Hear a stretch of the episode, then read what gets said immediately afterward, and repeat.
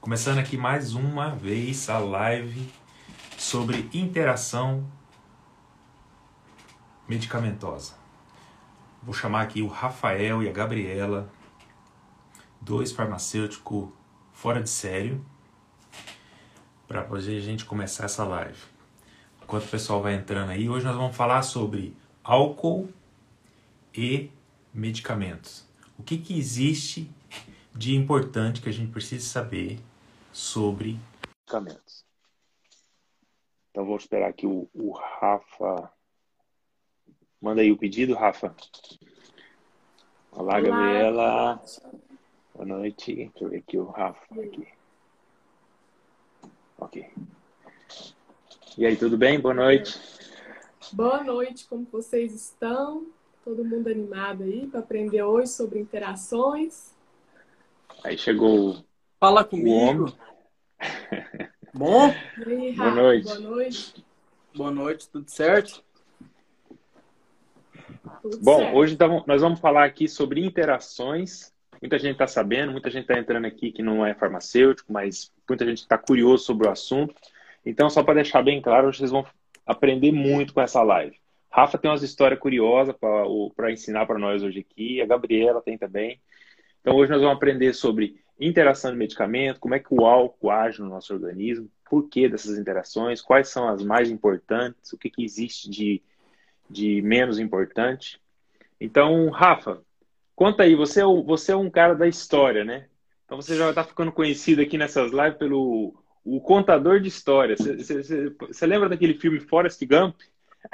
Não, esse não conheço. Então, esse aí não é da sua época, mas você é o contador. E as histórias é muito bom mesmo, porque pelo menos dá pra gente fixar num conteúdo. Então, conta a sua história nossa de hoje aí, pra nós começar Fechou, essa live. mano. Primeiro eu queria agradecer e queria dar um alerta para todo mundo. A live hoje vai terminar às 20h30 em ponto. Por quê? Porque o fuso horário lá na Inglaterra alterou e o Martins, quantas horas que é aí, mano? Aqui é 11h30. 11 e meia da noite. Então o cara mora lá na Inglaterra, tá aqui disposto a entregar o máximo do saber deles. E nós não vamos ficar puxando o saco dele muito tempo. Vamos fazer essa terra tremer, como costumo falar. E para começar a contextualizar sobre a live hoje, a live hoje, como o Martins bem iniciou, é sobre álcool e medicamentos. Então o tema central hoje é falar sobre o álcool, né? Então, da onde que vem da onde que inicia as primeiras histórias, já que eu sou o contador de história? Para quem me acompanha lá no Insta sabe que eu gosto muito de ler a Bíblia e, e lá tem as respostas de tudo que você procura. Quem é o questionador e acha, será que é verdade que ele está falando?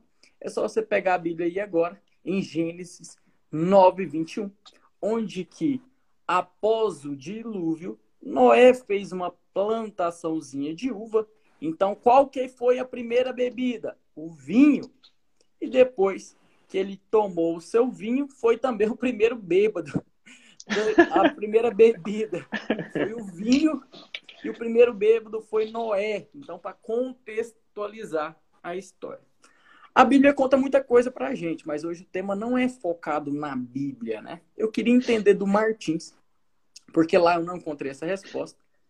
Cara, como que funciona como que eu vou descobrir qual que é esse processo do álcool aí no nosso organismo para Noé ficar bêbado? Eu quero entender isso agora.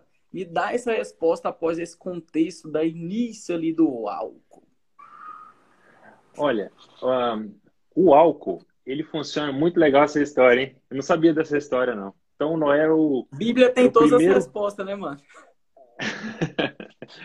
então, o álcool, ele é, ele é como se fosse um, uma droga, ele é um medicamento, né? É conhecido, é, ele, é, ele é nos artigos, nos livros, ele aqui na Inglaterra fala que é uma droga. Então ele é como se você estivesse utilizando um medicamento. Então ele é uma droga que atua em duas fases diferentes. A primeira fase é a fase que ela abre os canais de cálcio e aumenta a liberação de dopamina. E com essa fase, essa primeira fase do álcool, a, a pessoa tende a ficar mais desinibido, tende a conversar mais, fica mais assim, perde a timidez, fica assim com um senso mais de, de alegria. Essa é a primeira fase. E tanto é que existe uma frase, até anotei aqui para mim não esquecer, que fala assim, ó. Eu sou uma pessoa é, que bebe pouco, mas esse pouco que eu bebo me transforma numa outra pessoa. E essa outra pessoa aí bebe pra caramba.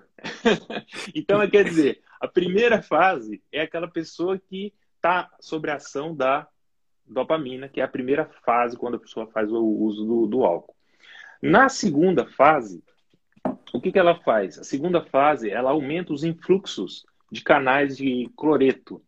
E aí acontece uma coisa que eu falei na live passada, quem estava aí, ela ativa o sistema GABAérgico, que é um sistema depressor do sistema nervoso central.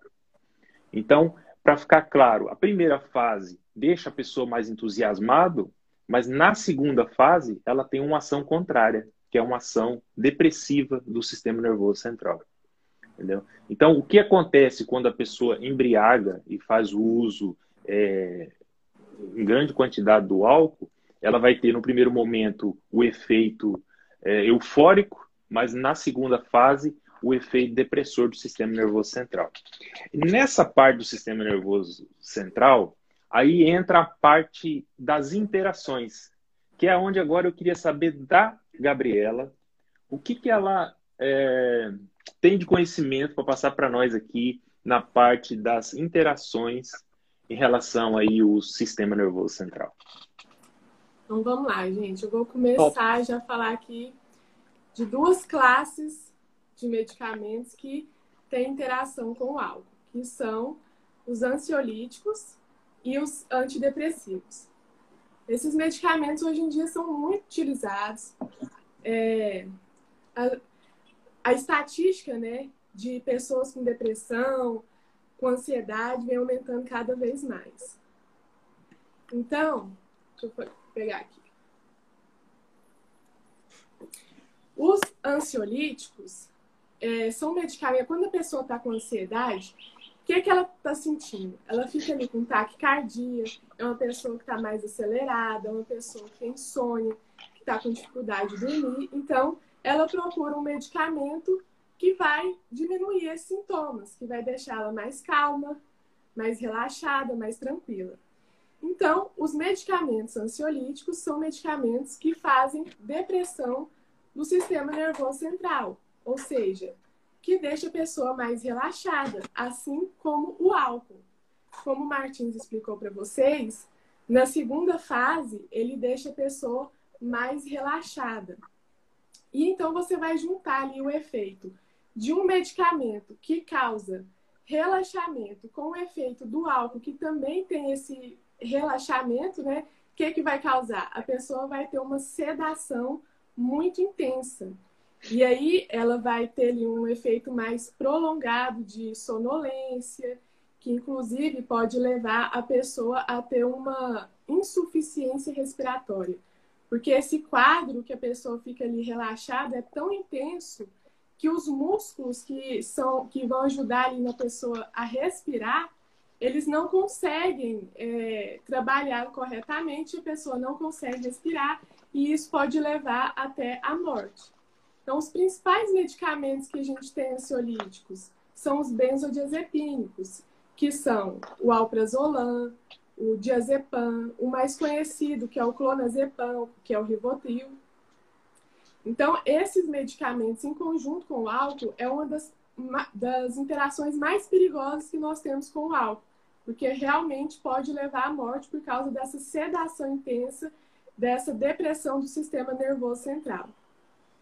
E agora também vou falar aqui dos antidepressivos. Por que, que as pessoas não devem utilizar antidepressivos junto com bebida alcoólica? Existem vários mecanismos é, desses medicamentos que vai interagir com o álcool. Mas eu vou explicar aqui um deles, que é um dos mais importantes assim, que a gente tem que saber.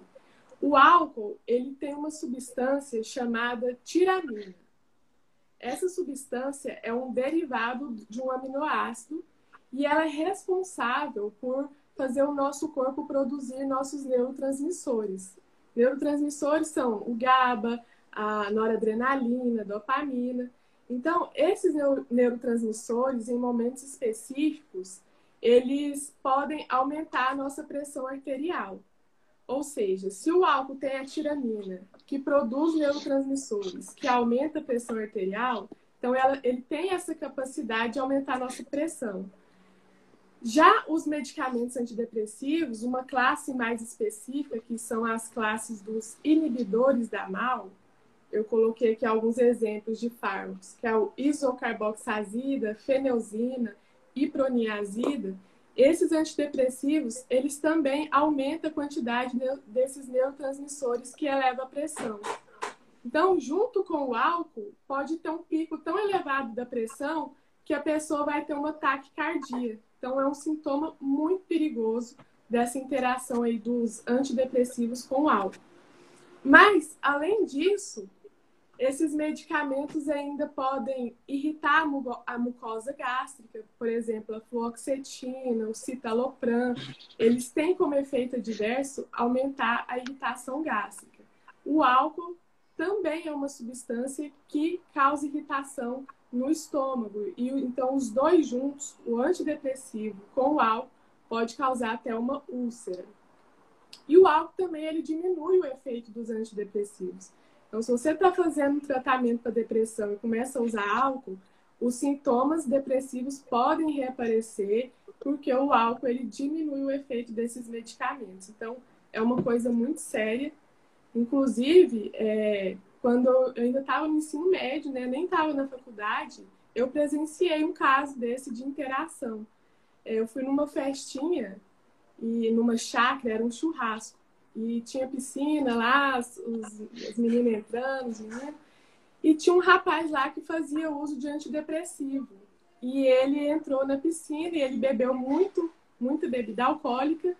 É, que, que aconteceu? Os amigos dele teve um determinado momento lá que saíram da piscina, não sei se foi para pegar mais bebida ou se foi para comer, e ele ficou sozinho lá. Quando voltaram, ele estava boiando já na piscina, tinha morrido e ninguém sabia o que, que tinha acontecido. Quando veio a perícia, né, para avaliar o que, que aconteceu, é, tiraram ali o, é, o sangue, sei lá, né, o, eles tiram o corpo, o corpo vítreo, aqui, o líquido que tem ali no, no olho, e faz exame e viu que tinha tido uma interação ali, que ele tinha antidepressivo no organismo e também fez o uso de álcool. Então, ele pode ter ele desmaiado, né? Perdeu a consciência e contado dentro da piscina, afogou e acabou falecendo. Era um rapaz bem jovem, né? Que ele com seus 18 anos. Então, é uma coisa que realmente acontece. E as pessoas acham que, ah, não, comigo não vai acontecer, eu vou beber, só acontece com os outros. Mas acontece e é uma interação muito perigosa. Então, antidepressivo e ansiolítico com álcool, jamais. Não combina não combina.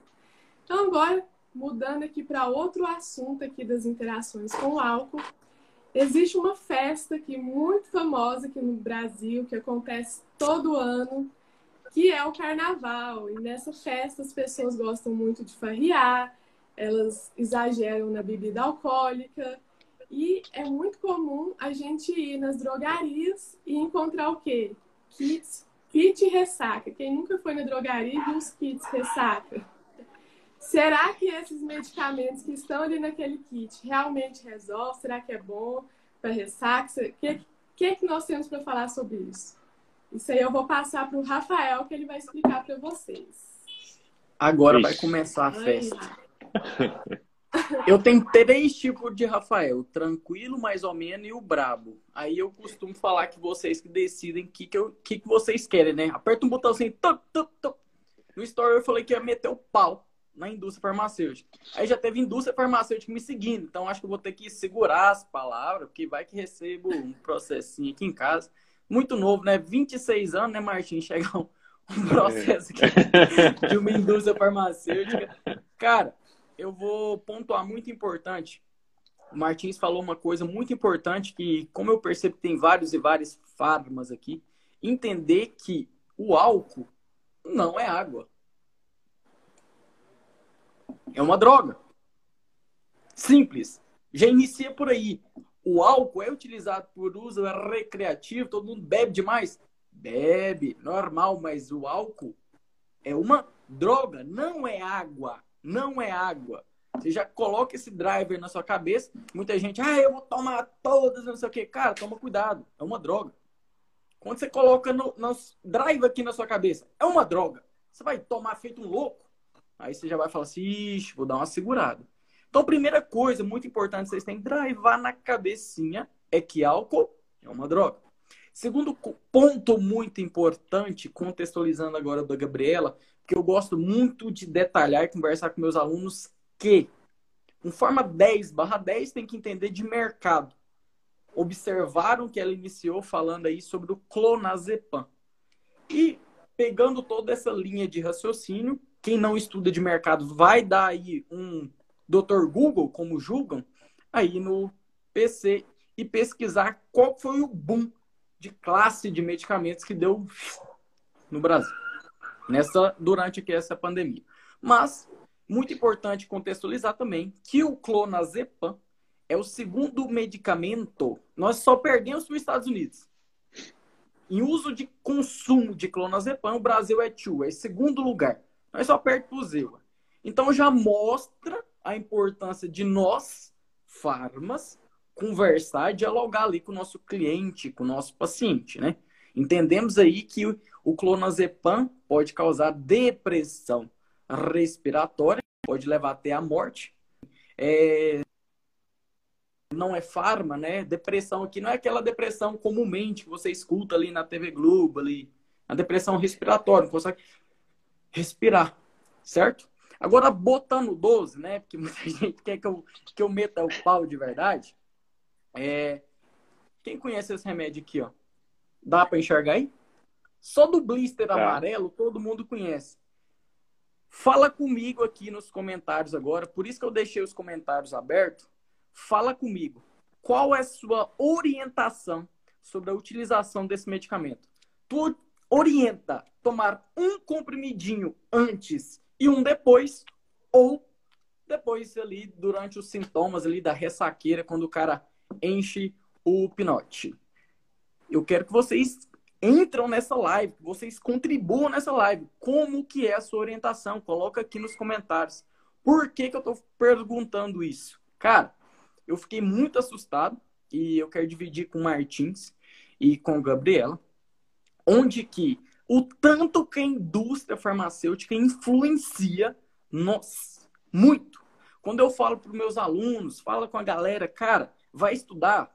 Primeiro ali, o mais simples ali para você entender, a bula, né? Você entra lá na Anvisa, bula profissional, tá, você entendeu. Só que, além da bula, você tem que aprofundar. Por que aprofundar? Onde você quer chegar nessa história, Rafa? Para quem não sabe, o Engolf já foi até retirado do mercado. Foi. Só porque isso daí não chega, né? Isso daí, ó, tampa. E por quê? Por que, que vocês acham? Tem alguma coisa de errado, né? Um medicamento que é muito vendido. O que eu fiquei muito preocupado, que eu quero trazer para vocês dois e todo mundo que está aqui na live, é que a maioria das pessoas orientam tomar o Engov como o próprio laboratório, o próprio representante, a própria bula falava há 10 anos atrás. Que lá estava errado. E falava isso, que era um antes e um depois. Então, esse drive que está na sua cabeça foi a indústria que instalou. Tem sentido vocês falarem um antes e um depois. Só que o Ministério Público foi em cima e falou assim: por que? Por que essa razão tomar um antes e um depois? A alegação era que era um hepatoprotetor. O Ministério Público foi em cima da Anvisa e falou assim: prova, prova, prova. Não conseguiram que, que o laboratório fez então? Adequou, né? Adequou, pegou ele e falou assim: não, vamos colocar do lado de cá. Entendeu? Então, tenha na sua cabeça, pelo amor de Deus, que a Anvisa, ela nos ajuda muito, muito. Mas não fica se apegando a esses órgãos, não. Aprofunda. Quando a gente brinca aqui, a gente fala, e hoje o Martins estava contextualizando, cara, estudar a bula é muito importante. Que é ali o primeiro contato, rapidão ali, velho. Você tira uma dúvida ali. Sim, é o primeiro ali. Só que é importante vocês entrarem em artigo, entrar em diretrizes, instalar drives diferentes. Entendeu? Então, para contextualizar qual que é o jeito certo de tomar, é quando aparecem os sintomas. Não existe anti-ressaca, não. Isso é conto de fada, não existe. O engove não vai prevenir uma ressaca.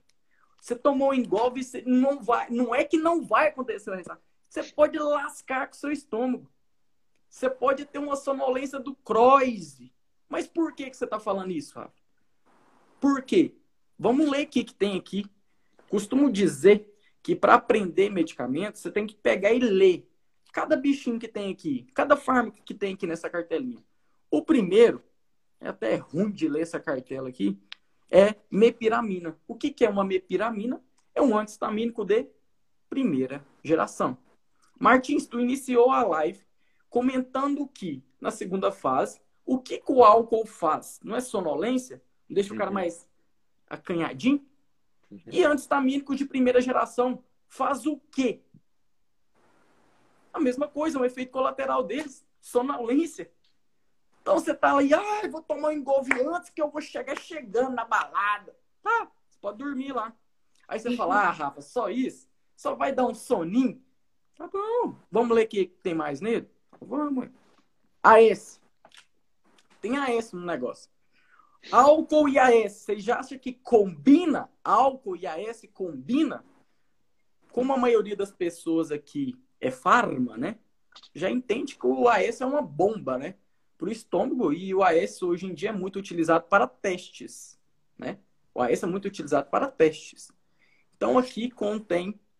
Eu estou pegando aqui o envelopinho para ficar bem claro que tá aqui, ó, o trem que esse fez. Ácido acetil salicílico, 150 miligramas de AS tem aqui. O que que acontece? Existe uma interação farmacocinética entre o álcool e o AS onde que ocorre o esvaziamento gástrico, aumenta a concentração de álcool, aí causa ulceração, sangramento.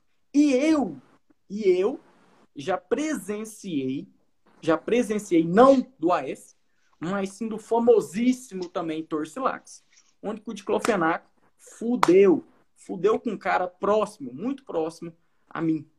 Então, não estou aqui finalizando. Tem muita coisa que eu poderia entregar aqui para vocês desses órgãos. Abrir a caixa preta, como eu costumo falar, bater forte. Não é o momento. O momento é contextualizar sobre a interação de álcool e medicamentos. Contextualizando e continuando, tem também cafeína. Certo? Até no novo lá que eles lançaram, né? Porque, não sei se vocês sabem, ele já foi processado três vezes por causa daquelas propagandinha deles. Toda vez que vocês observarem um laboratório induzindo a utilização de medicamentos, é uma vertente que nós, farmas, nós três aqui, brigamos muito. Muito. Então, se um laboratório está querendo que você toma, está querendo que você toma, por quê? Porque visa isso. Porque visa isso. A cafeína, vamos contextualizar para entender, a cafeína é o quê? Ela é um estimulante vai te dar energia, vai te dar aquele gás. O álcool, o que o álcool faz? Deixa você mais chumbreguinha, né? Mais cansadinho, mais sonolento. O que que acontece? Quando tu toma cafeína, que é um composto que tem todos os energéticos aí, até aquele engolve after lá, sei lá, vocês podem me falar aqui se eu tô errado, porque eu não tomo esse trem, tem uma alta dosagem de cafeína. A cafeína, como gera muita energia, tu não consegue enxergar a intoxicação quando tu não utiliza ela. Então a cafeína te ajuda a naquele ligação. Nossa, hoje eu bebi demais. Nossa senhora. E se tu fizer uma pergunta na faculdade, todos os jovens vai contextualizar isso. Ou toma esse energético aqui porque você bebe demais. Nossa, derruba. Sim, tem uma explicação. Eu acabei de trazer para vocês. Então é importante, cara, eu gosto muito de detalhar, de conversar sobre interação. Por quê? Porque existe várias virgulinhas, entendeu? Várias virgulinhas no contexto. E eu quero que vocês, a partir de hoje, prestem muita atenção na bula, prestem muita atenção nos laboratórios, presta atenção na Anvisa, presta atenção no conselho, entendeu? Eles não são seus amiguinhos, não entendeu? Contextualizando tudo, se tu enxergar tudo que já aconteceu, você, você aí que está assistindo a live, Você que produz o resultado que tu quer na vida. Não é laboratório, entendeu? Não é laboratório, não é Anvisa, não é o conselho. Cara, não consigo, mano. Tipo assim, eu falei que ia botar fogo no parquinho hoje, porque eu não consigo ver vários farmas, vários colegas, é irmãos para mim, cara, vendado, entendeu? É vendado. Eu não aguento mais, cara. Eu não aguento mais. Porque a gente aponta muito o dedo, a gente não enxerga as nossas deficiências e a gente acha que, ah, ele é meu amiguinho, ele tá ali me ajudando. Para, para. Eu vou, eu vou calar um pouquinho que eu ia levar a live para outro ponto, mas eu não quero levar, porque a live hoje é sobre álcool e medicamentos. Martins, eu conversei contigo mais cedo e eu recebi essa pergunta é, no meu direct. Então, assim, eu gostei muito dessa pergunta. E tem muito drive errado, como eu costumo dizer, sobre o álcool, que é o vinhozinho, sabe? Aquela tacinha de vinho que a gente toma de noite, quando tá frio lá no Rio Grande do Sul, era assim, todos os gaúchos mandavam um vinhozinho pra gente. O álcool ajuda de verdade naquelas doenças cardiovasculares, como alguns artigos, alguns assuntos aí saiu na mídia, eu queria que tu entregasse um pouquinho é, disso para nós, porque uma pergunta que chegou para mim e eu gostei muito uhum. da sua resposta, pesquisei, aprofundei também, mas eu quero que tu me responda sobre isso, por favor. Então, o que existe hoje é, é que, assim, quando a gente fala sobre pesquisa científica, tinha uma coisa que na, na última live ficou assim no ar, que eu acho que a gente tinha que esclarecer aqui. Quando a gente uhum. é, cita uh, artigo científico, é, isso fica um termo muito amplo, porque existe muitos artigos científicos que não vale nada. Tem muitos artigos científicos publicados em, em, revistas meia boca, em revistas que não têm expressão, entendeu? Tem muitos artigos científicos que são publicados em revistas, eles pagam para poder fazer com que aquele artigo científico seja publicado numa revista. E aí, só pelo fato dele ser publicado, às vezes gera uma audiência maior. Às vezes, para a mídia, para poder divulgar, por exemplo, ano passado, é, teve um artigo científico falando sobre a ivermectina, que a ivermectina tal. Quando você vai no artigo para você pesquisar a fundo sobre aquele artigo, aquele artigo não fala o que a reportagem falou. Entendeu? Na reportagem, ele pega uma coisa assim aleatória do artigo, ele não fala realmente a informação que está ali. Porque no artigo dizia que a ivermectina não tinha sido comprovada. No, na reportagem, falando que na a ivermectina mídia. já, é, na, na mídia já mostrou que a ivermectina tinha já o seu poder e tal.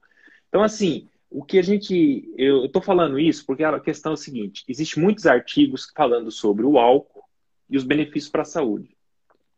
Existe também é aquilo que a gente consegue ver como notícias mais assim concretas que existe concreto hoje é que as pessoas falam muito que uma taça de vinho tem a capacidade de melhorar problemas cardiovasculares.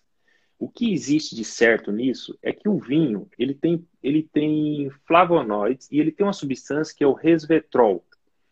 Essa substância tem propriedades antioxidantes e tem um benefício cardiovascular. Só que eles não dizem que esse resveratrol e esses flavonoides estão presentes também no suco da uva. Então, quer dizer, se você beber também uma taça de suco de uva, você vai ter a mesma concentração desses resveratrol e os flavonoides que tem numa taça de vinho. Então, às vezes a pessoa fala, pô, mas eu nem gosto de beber álcool, vai beber um álcool por causa de uma reportagem dessa. Né? Porque vai ter um benefício para a saúde, vai viver mais tempo, mas não é. Então, assim, não que uma taça de vinho ou uma taça de. que a gente está falando que isso vai ser muito prejudicial para a sua saúde, mas é que isso é, é a informação distorcida que a gente ouve e que, que às vezes fica assim, sem esclarecer, né? Às vezes muitos farmas, às vezes pode chegar aí um, um paciente na farmácia ou um cliente na farmácia. Isso é uma coisa interessante para poder dizer. Os benefícios que são é, ditos que são por causa das bebidas alcoólicas, eles ocorrem por causa do, das, do resveratrol, dos flavonoides que estão presentes naquela taça de vinho, tá? Mas uma pergunta interessante, Rafa, que, que de manhã você também que estava falando comigo, por que, que você imagina que uma pessoa chega no coma alcoólico? Cara, eu fiquei apaixonado com essa história. Sabe por quê? Tem muito farma aqui E farma, eu, um ponto muito interessante que eu acho dos meus colegas aqui, agora eu vou, agora eu vou falar entregar para vocês, é que, cara, tem muitos assim, e eu até gostaria de perguntar para vocês aquelas pessoas que realmente estão interessadas. Igual, eu tô falando que o engolve não presta, pelo modo de indicação, né? Tô falando que tem interação, então é perigoso, não é que não presta, é perigoso, vamos colocar assim. E aí tem gente que quer procurar saber, e é o que eu falei aqui. Então, eu que quero saber de ti agora. Eu que quero descobrir de ti como que é esse processo de coma alcoólico. Como eu falei, é. eu tenho um indício que a cafeína, por exemplo, por ser estimulante, a gente não percebe que a gente está muito ruim, a gente não percebe os sintomas de intoxicação. Quando vê, uhum. lap, coma alcoólico. Uhum. E aí, Martins? É. Como é que isso então, acontece? Isso é uma coisa assim que muito é, comum de você ver notícias de pessoas que teve coma alcoólico, né? Então, o coma alcoólico, ele acontece porque, basicamente, o nosso organismo ele precisa do que para poder formar o ATP, que é o, a forma de energia? Ele precisa da glicose, né? Então, o processo natural é o que? A glicose entra no nosso sangue, é, vai para os hepatócitos. Lá nos hepatócitos, ele é convertido no, no, piruvato, ele entra nas mitocôndrias e forma o ATP. Todo aquele ciclo da, da, da, da, da química. O que, que acontece no caso da bebida alcoólica? Acontece aí duas coisas. A, a bebida alcoólica, ela impede um hormônio chamado de ADH, que é o alde, aldosterona desidrogenase, que é uma enzima que serve para fazer a quebra da molécula, né? Então ela, ela, ela converte o etanol em etanal dentro do fígado. Isso é um dos processos que para poder fazer como se fosse a excreção do, do, do álcool, né? Uhum. O problema é que quando você toma muito álcool, você inibe uma enzima responsável pela gliconeogênese. A gliconeogênese é aquela enzima que faz o processo inverso. Quando você bebe muito álcool, naturalmente você começa a perder calorias, vai perdendo a caloria e o organismo não consegue mais então utilizar a via natural para a produção do ATP. Ele não pega a glicose e hum. transforma em ATP. Então o que, que ele tem que fazer? Ele tem que usar a energia armazenada que é o glicogênio que está armazenado no fígado, e ele faz aquele glicogênio se transformar em ATP. Só que para ele poder se transformar o glicogênio em ATP, ele precisa das enzimas de transformação, as enzimas que transformam o glicogênio em ATP. No caso, quando a pessoa tem um consumo excessivo de álcool, ele inibe essas enzimas. Então, ele não tem a produção de ATP pela via natural, porque a glicose parou de entrar e aí ele já não tem. Então, aonde que ele vai recorrer? Ele vai recorrer então ao glicogênio, que é uma das reservas. Ele não tem a enzima que faz também essa transformação. Então aí ele fica sem fonte de ATP, que a fonte de ATP é a fonte essencial para ele poder fazer a produção de energia dentro de uma célula. Então esse é o principal mecanismo que leva uma pessoa, por exemplo, a, a um coma alcoólico. E aí, que o que, que a pessoa tem que fazer então? Quem gosta de contextualizar, hein? Então, mas e aí, o que, que a pessoa faz, então, num caso desse, para ele não ter o coma alcoólico? Vai ser tomando um Cara... engolve que ele vai resolver? Toma um bom engolve, né? A propaganda deles, como é que é? Toma um bom engolve para você. Ai, meu Porque Deus. o engolve, o que você falou aí, só para contextualizar o, o que você falou sobre o engolve, o engolve não tem capacidade de estimular essas enzimas. O engolve não tem capacidade de fazer a formação do ATP, entendeu? O que o engolve vai, ter, vai, vai fazer é isso que você disse aí. Ele pode aliviar uma dor de cabeça, pode ter um efeito estimulante, mas ele não tem a produção, ele não tem a função de estimular a produção dessas enzimas que faz essa transformação. Com certeza. Mas olha aqui, ó. O Guilherme uhum. falou uma coisa muito interessante aqui, ó. Farma 10 barra 10, essa frase é minha, hein? Vou registrar para não copiarem. poderia indicar o aumento da ingestão de água. Ótimo. Olha aí, ó. Isso daí que é um Farma 10 barra 10, ó. Aumento de alimentos leves, como frutas e verduras. Muito importante. Não pode ingerir é, muita alimentos gordurosos antes do consumo do álcool. E tem um sentido nisso, né? Uhum. Quando o teu estômaguinho tá cheinho, retarda, né? Retarda uhum. a absorção do álcool. Não absorvendo tanto álcool, o que que acontece? Então não sente aqueles tranheira da ressaca lá, dor de cabeça, aquelas uhum. ah, molezeira. Mas, ó, mas, Rafa, outra coisa que acontece muito, muito interessante é a questão o álcool. Você sabia que o álcool tem a capacidade de diminuir os níveis de testosterona? Isso é novo. É. O álcool tem a capacidade de diminuir os níveis de testosterona. Isso vai implicar no quê? No homem, pode implicar diretamente na questão do desempenho sexual. E na mulher, ele pode, ele pode influenciar diretamente na parte da musculatura. Tanto é que a mulher ela tem a capacidade de é, ter os efeitos adversos do álcool muito mais rápido do que o homem. Isso por vários fatores, né? Os fatores da, uhum. da ADH que ela tem que, a, que ela tem em menor quantidade, mas assim, por que que ele diminui o, o efeito, o, a produção da testosterona? Porque o, o, o, o álcool ele inibe a enzima que faz a conversão do colesterol em testosterona. Hum.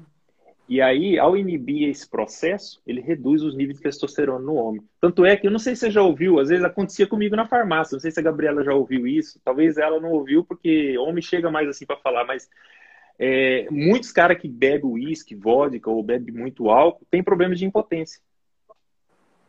Não, sim, isso daí eu já ouvi mesmo. Verdade, agora que você me fez lembrar. Viu tanto que é importante história, eu falo, tem que ser um bom contador de história. Quando você contextualiza com o campo de batalha, como eu falo, cara, as, as coisas se transformam bem mais. Fica bem mais fácil, né? Mais fácil de é. entender. É. O Vitor falou um negócio aqui massa também, ó. Uhum.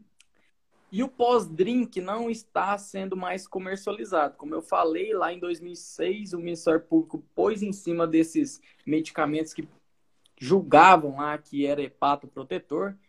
Eu ia falar sobre o que o Epocler também é uma bomba, porque eu não vou falar não, porque é da mesma empresa, senão vai falar que eu estou atacando o maior grupo farmacêutico do Brasil. Ô, Gabriela, posso te fazer uma pergunta? Vamos lá. Você tá muito caladinha hoje. O que que tá acontecendo? Só ouvindo aqui você. É. Ó, uma pergunta que eu recebi muito, muito, recebi muito essa pergunta, foi que, Rafa, hum. tem uma paradinha que meu avô, minha avó, meu bisavó vai passando de geração para geração, né? Ó, não pode tomar os antibióticos junto com arco, não, porque corta o efeito, meu filho. Não faz esse trem, não. Esse trem não vai dar certo, não. Você tá ali com infecçãozinha de garganta, tomar o ar, cortou o efeito, e aí? Aí o fumo é dos grandes. Eu queria entender de você, porque foi uma pergunta que eu recebi muito, muito no meu direct. Foi, Rafa, fala dos antibióticos, fala dos antimicrobianos com álcool. Então eu vou te entregar agora para você entrar, como eu costumo brincar, chuta na porta, mete o pé na porta e deixa bem claro para nós para ver se a gente Vamos tira lá. esse conceito. Corta, corta, corta que nem a tesoura o efeito. Traz para nós, por favor. Então, essa semana eu também abri uma caixinha de perguntas aqui no meu Instagram. Essa também foi disparada. Todo mundo queria saber. Antibiótico, posso fazer uso de antibiótico com bebida alcoólica? Posso beber? Então, gente, todo antibiótico interage com o álcool? Não, não são todos que interagem quais que, que realmente interagem. Eu falo assim, esse aqui você não pode tomar de jeito nenhum, é, que vai dar ruim. Que são as sulfas, né, que é o sulfametoxazol, a sulfadiazina, e a trimetopina, e também o cloranfenicol e o metronidazol. Esses realmente interagem com o álcool e vocês não devem fazer uso de nem um pouquinho de bebida alcoólica com eles. Por quê? O efeito desses, desses antimicrobianos com o álcool, o que, é que vai causar? O mesmo efeito de um fármaco chamado disulfiram. Disulfiram é um medicamento que é utilizado para as pessoas que estão tentando né, parar de beber é, bebida alcoólica, que, que é viciado. Então, quem faz uso de bebida com disulfiram é, vai ter visão turva, vai ficar com náuseas, vômito, febre, com o rosto avermelhado. Então, vai ter muito efeito colateral. E é justamente por a pessoa ter tanto efeito colateral que é um medicamento utilizado para a pessoa parar de beber. Que ela não vai querer de jeito nenhum sentir tanta coisa ruim quando ela for tomar aquele medicamento. E esses antimicrobianos que eu falei para vocês, quando tomado e você ingere bebida alcoólica, vai ter esses efeitos colaterais. Vai ficar com náuseas, vômito, febre, visão turva, vai ter muito efeito ruim. Então, é, os outros antimicrobianos, quer dizer que eu posso então tomar, é, beber bebida alcoólica com amoxicilina, com os outros que não vou ter nada. Então, você pode beber de forma moderada. Você não vai numa festa e vai beber exagerado de qualquer forma. Por quê? Apesar de tudo, né, apesar de não ter uma interação direta com esses outros antimicrobianos, você está fazendo ali um tratamento de uma infecção. Se você está tomando antibiótico, é porque você está com uma infecção no seu organismo. E o álcool é uma substância que ele atrapalha o funcionamento do sistema imunológico. Ele vai deixar o seu sistema imune mais debilitado. E no momento que você está com uma infecção no corpo, você não quer ficar com seu sistema imunológico ali falho, né? Então, é, por esse motivo, você não pode beber exageradamente. Além disso, quando você faz um consumo exagerado do álcool, estando usando é, antimicrobianos ou não, na verdade, o que, que vai acontecer? O álcool é uma substância diurética. Vocês já perceberam que quando vocês fazem uso de bebida alcoólica, vocês vão muito ao banheiro toda hora quer fazer xixi. E você aumentar a diurese, você vai aumentar ali a excreção renal. E como você tem um antibiótico, um medicamento ali no seu organismo, promovendo um efeito, e você aumenta a diurese, o que, é que vai acontecer? Vai aumentar a excreção desses antibióticos. Então, pode ser que reduza o efeito caso você exagere aí na quantidade de bebida que você está ingerindo. Então, é o seguinte: com o, o metronidazol, cloramfenicol e as sulfas, nem um pouquinho de bebida alcoólica. Vai interagir, vai dar ruim. Com os, os outros antimicrobianos, você pode beber de forma moderada. Porque se você exagerar, você vai deixar seu sistema imunológico debilitado e vai aumentar a diurese, fazendo a excreção desses medicamentos e diminuindo o efeito. Entendeu? Então, é assim que vai acontecer. Uhum. E, então, gente, cara, eu quero extraordinário. Até acrescentar aqui, naquela hora que eu falei sobre os benzodiazepínicos, né, os ansiolíticos, eu até esqueci de falar aqui, é só os benzodiazepínicos que vai ter efeito, que vai interagir com, os, com o álcool? É, o alprazolam, clonazepam? Não, gente, qualquer medicamento que você faça uso, que ele tenha efeito calmante, vai ter esse efeito. Então, por exemplo, fitoterápico você usar valeriana, passiflora junto com álcool, você também vai ter depressão do sistema nervoso central, vai ter uma sedação. Então as pessoas pensam, ah, é medicamento natural.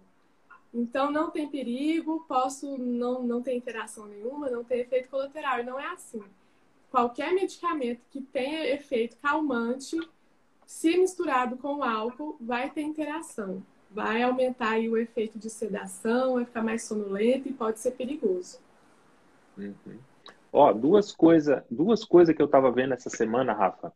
Uh, o álcool na mulher gestante e o, e o álcool. Por que, que o álcool provoca edemas? O álcool ele tem a propriedade, por exemplo, de provocar edemas em pessoas que fazem uso de álcool e são alcoólicos assim crônicos né, toma o, faz o uso do álcool continuamente, você pode perceber que muitos deles têm é, edemas, às vezes desenvolvem edemas. Isso acontece porque no processo de, de oxidação que acontece no fígado, isso vai gerando uma inflamação nos, nos endotélios. Essa inflamação promove, então, a cascata de promoção dos, dos, das plaquetas, do fibrinogênio. Isso promove, é, o, ativa o sistema da coagulação sanguínea, entendeu? Devido o nosso organismo entender que pode estar acontecendo algum processo inflamatório nas, nos pequenos capilares. E isso desenvolve microedemas. E na mulher grávida, o álcool? O álcool, a mulher fala assim, ah, qual que é a quantidade que a mulher grávida pode tomar de álcool? A menor quantidade de álcool que ela tomar, ela vai passar pela barreira barreira do, do, do feto. Tanto é que o álcool, na realidade, não é o álcool que passa. Quem passa é o, o aldeído. Na hora que ocorre a transformação do álcool em, em acetilaldeído, e esse acetilaldeído tem a capacidade de passar, inclusive, a barreira hematoencefálica. Então, essa transformação que acontece no fígado, ela é prejudicial, porque ela pode passar a barreira hematoencefálica e a barreira do, do, do proteção do feto. Então, na mulher grávida, o aconselhamento era não beber nada. Porque mesmo em mínima quantidade, porque ó, a quantidade do álcool absorvida no, no, nosso estômago é 20% e no intestino é 80%, né? Que é onde que acontece, que nós estávamos comentando naquela hora, em relação às interações medicamentosas, que são os dois tipos, as interações farmacocinéticas e interações farmacodinâmicas. As farmacocinéticas acontecem porque, às vezes, o esvaziamento do estômago é mais rápido, então, promove uma absorção mais rápida. E a farmacodinâmica é quando acontece, então, a interação do que a Gabriela falou, as interações que envolvem as enzimas digestivas, as enzimas que fazem a metabolização das drogas, e aí ele faz o. Ou ele induz a enzima, ou ele inibe a enzima. Cara, uma coisa muito massa aqui, ó, que eu quero pontuar, porque senão eu vou falar assim, Rafa, nunca mais é para mim beber uma cervejinha Nunca mais é para mim beber um vinhozinho, para quem gosta de vinhozinho, um uísque. Não é bem assim. É o motivo dessa live, né? O motivo dessa live é simplesmente despertar em vocês ter um olhar mais clínico e entender o que, que acontece por trás de uma interação. Por quê? A maioria das vezes, até mesmo eu vou colocar eu no jogo, eu tentei mudar isso, é que a gente fala, tal medicamento com tal coisa dá isso. Mas explicar por quê, poucas pessoas explicam. Então, assim, é importante a gente entender. Eu não estou aqui para meter o pau no álcool. E, quando a gente fala de interação, e esse dia para trás eu ouvi a Gabriela falando, e eu gostei muito. E eu quero trazer a fala dela, vou englobar a fala dela e trazer para vocês, para quem não viu no story dela. Onde que a interação, eu vejo muitos colegas, ah, então agora nossa senhora, nem pensar em Gov, algo que mete o pau, não pode. Pegou uma prescrição ali, igual vai fugir na minha cabeça. Sei lá qual, qual interação aí, não vou contextualizar sobre isso. Vou meter o pau no médico e não sei o quê. Não é assim, entendeu? Primeira coisa que você tem que entender é o porquê dessa administração de dois medicamentos que podem ter uma, uma potencialização do efeito, diminuição do efeito, sei lá, alguma interação que não seja benéfica, né? O álcool, por exemplo, a gente tem que analisar é, sobre é o uso crônico. Tem um consumo agudo, aquele que você bebe assim para é, dar o coma que, que o, o Martins falou, ou é aquele uso moderado? Entendeu? É importante tu entender isso. A gente não está aqui, tá, o álcool é uma droga, a gente está aqui para entender que o álcool é uma droga, não é uma aguinha, mas você tem que entender clinicamente como que é esse consumo de álcool. E se tu perguntar para qualquer um, sabe aqueles que ficam no barzinho? Tem aí, Martins, na Inglaterra, que é outro nível, né? Tem aquele cara que fica lá no barzinho, tortando caneca, aqueles vidrinhos de carotinho. Aí você chega nele e fala assim: você é alcoólatra? Não, bebo só de vez em quando. existe isso aí? É claro, isso existe em todo lado. Aí, viu? Tem país desenvolvido 10 barra 10? Tem. Então, é importante que a gente cria estratégia para entender. Porque o seu cliente, o seu paciente, não vai falar, não vai admitir perante ali. Geralmente tem três, quatro pessoas no balcão. Você acha que tu vai perguntar como que é o consumo de álcool? Vai falar assim, não, bebe só de vez em quando, tá louco? O cara tá bebendo todo dia, o cara que bebe, bebe todo dia, mas vai falar, não, só de vez em quando. Existe uma coisa que eu achei muito top, velho, e eu quero que todo mundo que está aqui na live procure entender que é uma anamnese que eu não sabia eu falei assim, cara, eu vou, eu vou destruir, eu vou pesquisar muito. Que chama C-A-G-E, CAGE. Tu vai fazer quatro perguntas. Dessas quatro perguntas, tem acima de dois, o cara. É, o bicho consome além da conta. Então é muito importante, eu quero trazer isso para vocês. Anota aí, C-A-G-E, CAGE. Você, como forma 10 barra 10, tem que ter isso na ponta da língua. Cara, falta 10 minutos, eu quero pôr fogo no parquinho mais devagarzinho, entendeu? É, eu falei para vocês rapidão, eu queria que dar um spoilaço, que eu tenho um e-book de interação medicamentosa.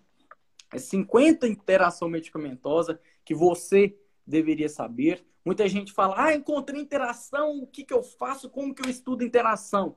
É difícil, literalmente, entender, ah, eu vou começar por onde? Então, eu criei esse e-book. Esse e-book está com um preço promocional aqui, vou deixar até que dia? Até quinta-feira que vem, certo? Depois de quinta-feira, cai, ele é R$ reais, vai estar por R$19,90. Então, assim, quem quer criar um caminho para entender interação medicamentosa, Tá lá o link, tá na bio do Insta, R$ reais, tá por R$19,90. Lá você vai ter 50 interações medicamentosas, o manejo clínico. Eu já estou contextualizando aqui que você tem que entender também a história clínica lá do, do seu paciente, do seu cliente. E é o caminho para vocês. E lá também eu entrego uma carta de encaminhamento para o prescritor. Só essa carta vale R$19,90 no mínimo, né? Que eu lá tudo bonitinho. Entrega que tu escreve para um prescritor falar assim, ó, oh, vamos alterar essa medicação, sugerir o que, que você pode fazer, tal, tal, tal. Martins, queria até perguntar para ti. Rafael explica porque o Epocler é uma bomba para o fígado. Não, não é que é uma bomba para o fígado. É que ele não tem o efeito que o laboratório fala para vocês, entendeu? Entendeu? O Martins, o Martins inclusive, muito, inclusive, muito top inclusive eu quero que você fale sobre isso, mano. Porque o Epocler é o seguinte, só pra. Porque eu fico falando de um jeito, às vezes as, as pessoas confundem. O Epocler é o seguinte. Imagina o oceano. Certo? Imagina o oceano azul, aguinha salgada. Eu vou encher essa garrafinha aqui de, de açúcar e falo: agora a água vai ser doce. Vai ser doce? Vai ser doce? Não vai, né? Então, aí agora na questão mais dentro, explica para nós, Martins, sete minutos. Eu não vou tomar seu tempo hoje, vai ser uma hora de live. Uhum. Amanhã é feriado aqui na Inglaterra. Ah, então tá de boa. Então hoje nós vai até 5 horas da manhã de live. E essa interação Amanhã é, de álcool. Aqui, aqui na Inglaterra é assim, quando, quando um feriado ele, ele dá numa quarta-feira, o governo coloca para sexta. Quando ele dá numa terça-feira, coloca para segunda. Daí fica emendado. Nunca vai. Aqui na Inglaterra não existe feriado em meio de semana. O feriado ele é na sexta ou ele é na segunda. então amanhã é feriado e depois segunda. Então? Não, tem nada. Aqui esse ano acho que vai ter oito. ai, ai, ai. Não, mas olha.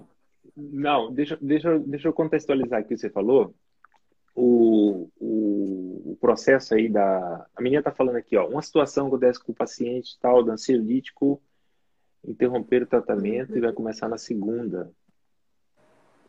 Para um final de semana Olha e começa Sei, eu já vi muito Isso é acontecendo é também. E, gente, olha só, principalmente se for um benzodiazepina, que eu falei para vocês, é o prazolam qual que é o risco de você parar, interromper o tratamento de uma vez para fazer uso de bebida alcoólica? Perigoso Esses efeito rebote. Né? Para você interromper o tratamento, precisa fazer um desmame, né? É, você reduz a dose aos pouquinhos para poder parar. Porque senão vem um efeito rebote e os sintomas da ansiedade vêm com tudo. Então, se a pessoa faz uma coisa dessa para poder beber, pode vir um efeito rebote ali, ó, muito intenso e a, e a ansiedade dela, ó, piorar muito. Então não façam é isso. Esse medicamento não pode parar assim de uma vez. É. Ô, Rafa, mas a, a pergunta que você me disse, a, a, a, questão que você me disse, meio engraçado, no Epocler, é que as pessoas não pegam a bula, às vezes nem lê uma bula do Epocler, né? Na bula do Epocler está escrito: este medicamento é contraindicado para pessoas com hepatotoxicidade causadas pelo álcool. Para você ver, aí ele já mostra que se o fígado dele já não estiver trabalhando corretamente, não vai adiantar nada o Epocler. Inclusive é contraindicado. Oh, porque a, oh, a função. Vou parar o C, vou parar o C. Ah, eu não queria falar isso, não. Cara, você vê propaganda do Epocler, Tem, não tem hipoclera aí, né?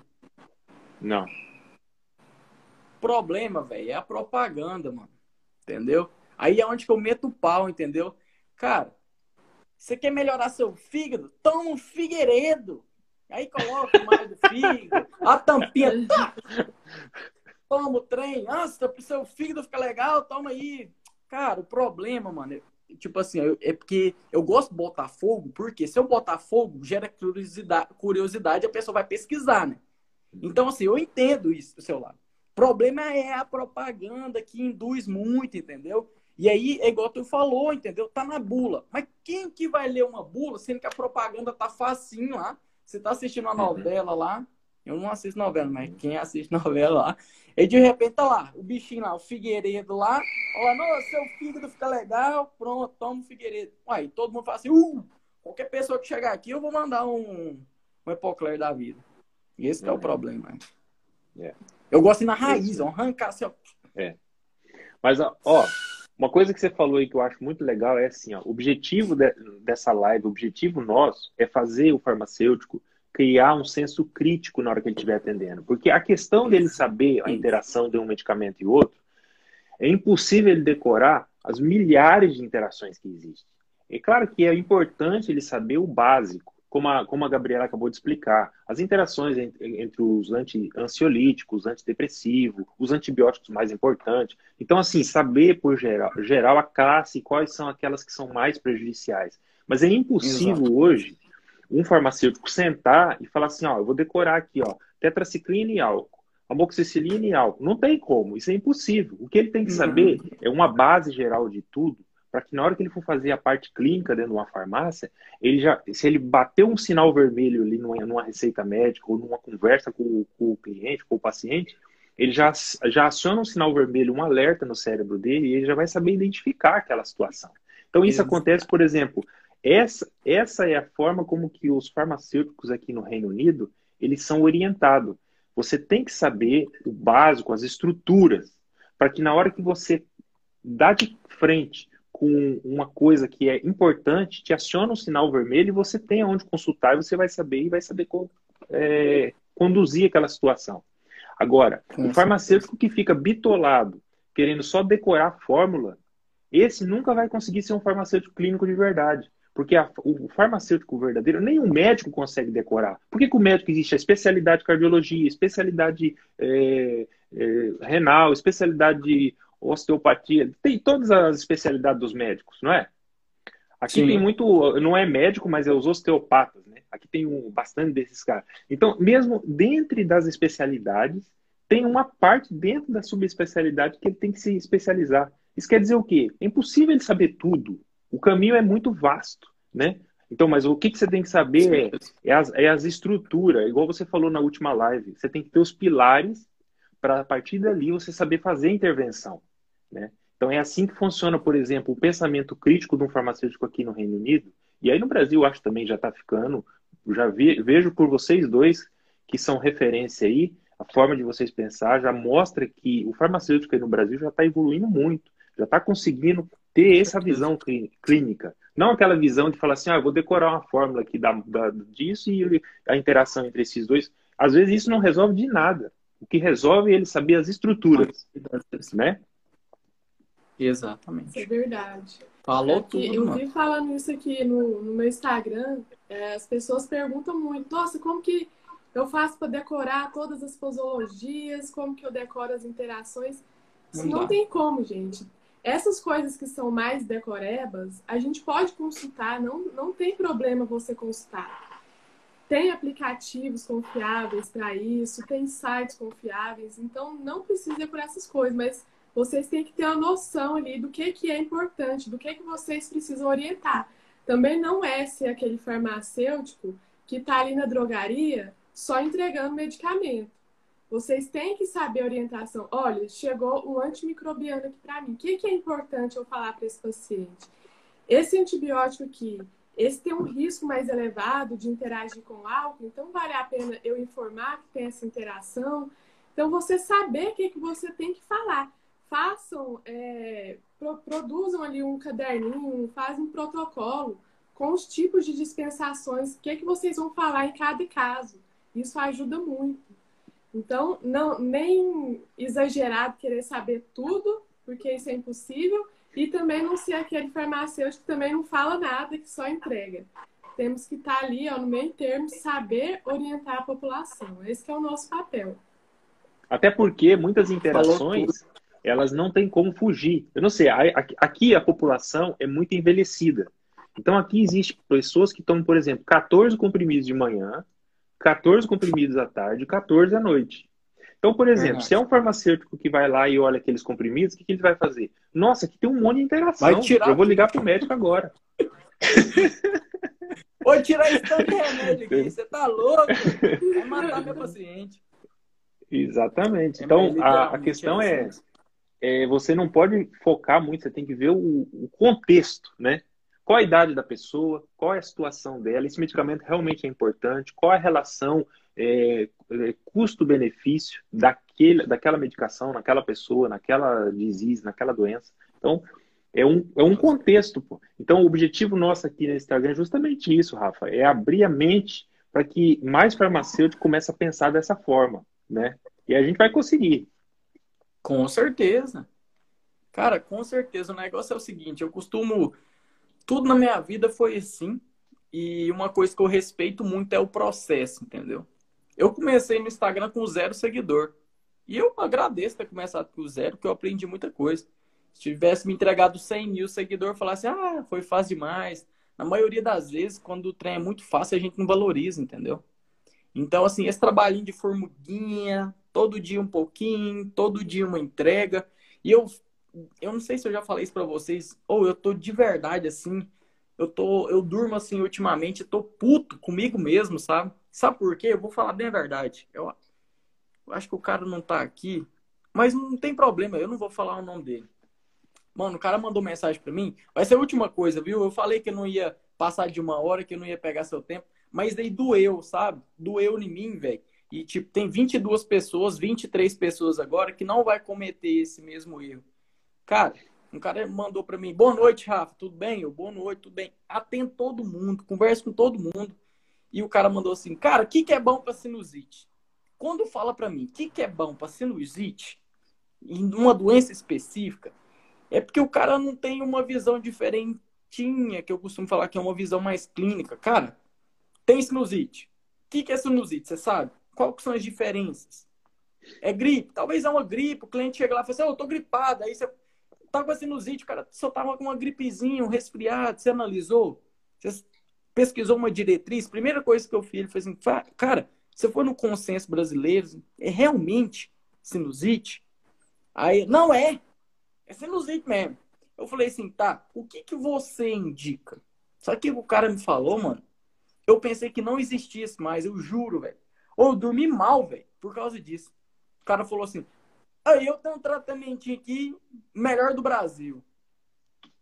Nimesulida, Beta 30,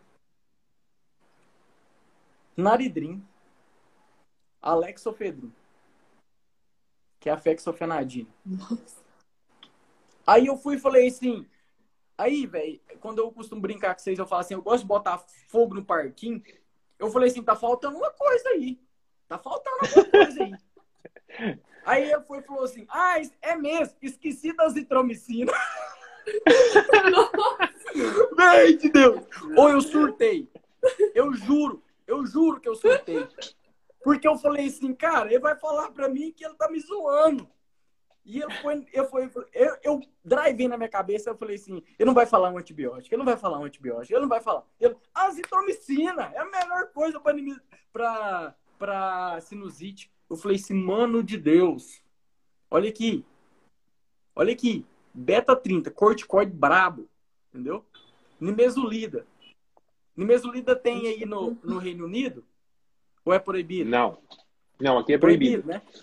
Hepatotoxicidade. Sabemos, interação simples, onde que a gente, tipo assim, cara, é, é básico. Dois anti-inflamatórios aqui, qual que é a função? Aí você começa a perguntar para ver se desperta na pessoa. Cara, qual que é a função aqui? Por que dois anti-inflamatórios? Dois anti-inflamatórios? Falei assim, é, ué. Vocês falam corticoide, mas aqui é um anti-inflamatório também. Você sabe que é um anti-inflamatório? Ah, é verdade. Nossa, não sei. Mano, aí, tipo assim, ó. Tem 23 pessoas aqui.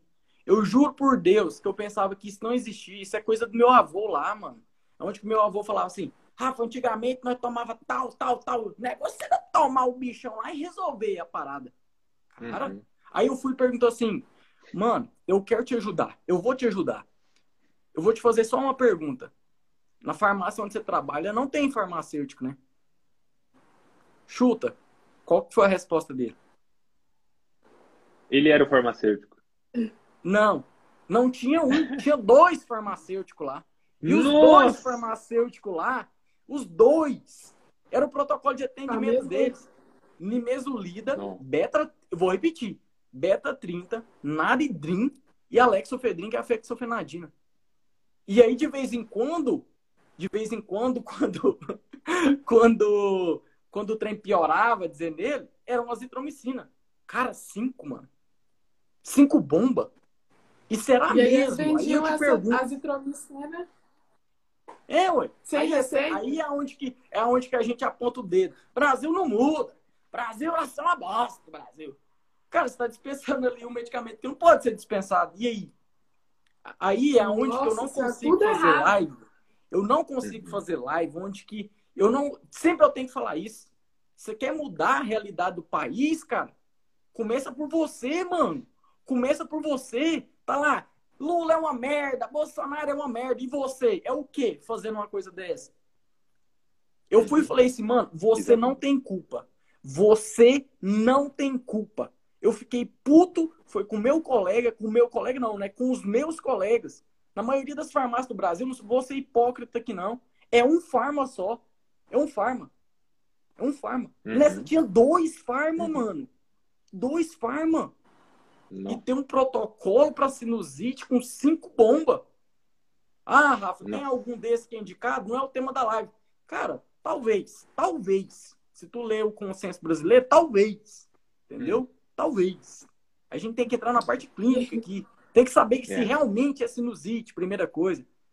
É. Olhar os sintomas. Analisar que é. existe quantidade de sintomas. É esse, esse, esse. Ah, sinusite.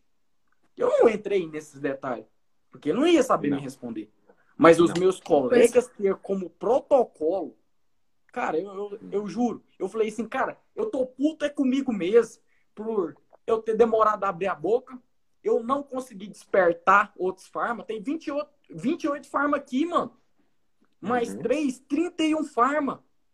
É a boca fechada nossa aqui. A nossa população passa fome, que fica essas brigas é. bobas de politicagem, que fica essa briga uhum. boba de remédio, todo remédio farmácia tem que prescrever. Será mesmo? Aí eu questiono, eu questiono a minha, a minha própria profissão, os meus próprios colegas. Será mesmo que a gente tem que prescrever tudo, que a gente sabe de todos os medicamentos? Será mesmo que a gente está tão empenhado em entregar o máximo para a nossa população? Aí eu fui e perguntei assim, mano, de verdade, eu vou te ajudar, eu quero te ajudar, mas tem muito drive errado na sua cabeça. Aí Oh, sabe onde que eu falo para vocês? Se queimou meu coração, eu fico louco, velho. Ou eu fico louco quando. Não sei se vocês já viram uma foto minha que rodou, que eu falei assim, cara, eu sou tão louco eu como quina de parede. Eu mordi uma quina de parede, essa foto pra tudo que eu tenho lado. Eu falei assim, eu sou louco mesmo. Tem que ser, porque eu quero mudar a realidade. E aí o cara foi e falou assim para mim, para doer mais meu coração, falou assim, Rafa, eu queria que você me ensinasse, era vender mais. Porque eu só vendi 1920 na parte da tarde. Aí meu coração, aí, velho, aí é onde que entra o Rafa, gestão, né? Que eu tenho entendimento de gestão. Olha, olha para vocês observarem, vocês vão ver na prática. Ou vai ser a melhor coisa, vai ser algo mais construtivo que vocês vão na, ver na vida. Eu estou construindo a drogaria, vocês vão ver passo a passo, vocês vão ver minha atuação, vocês vão ver a minha rentabilidade. Eu vou provar para todo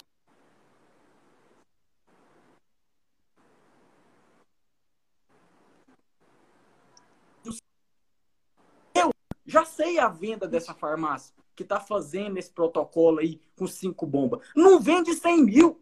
Não vende 100 mil. E aí você fala, ai, o mercado é ruim, abrir farmácia não dá no seu. Ué, não dá mesmo, você não tá nem aí, cara, com o outro. É o princípio básico de obter resultado na vida, é pessoa, é gostar de pessoa. Sou apaixonado no Martins, cara fora do comum. Sou apaixonado da Gabriela, guria fora do comum. Conheci ela do nada, goiana. Cara, é gostar de pessoas. Tem 26 pessoas aí, gosto de todo mundo. Agradeço de montão. Vocês tirar aí uma hora e dez do seu dia, que a única coisa que não tem como voltar, o que? É o tempo. Não tem como.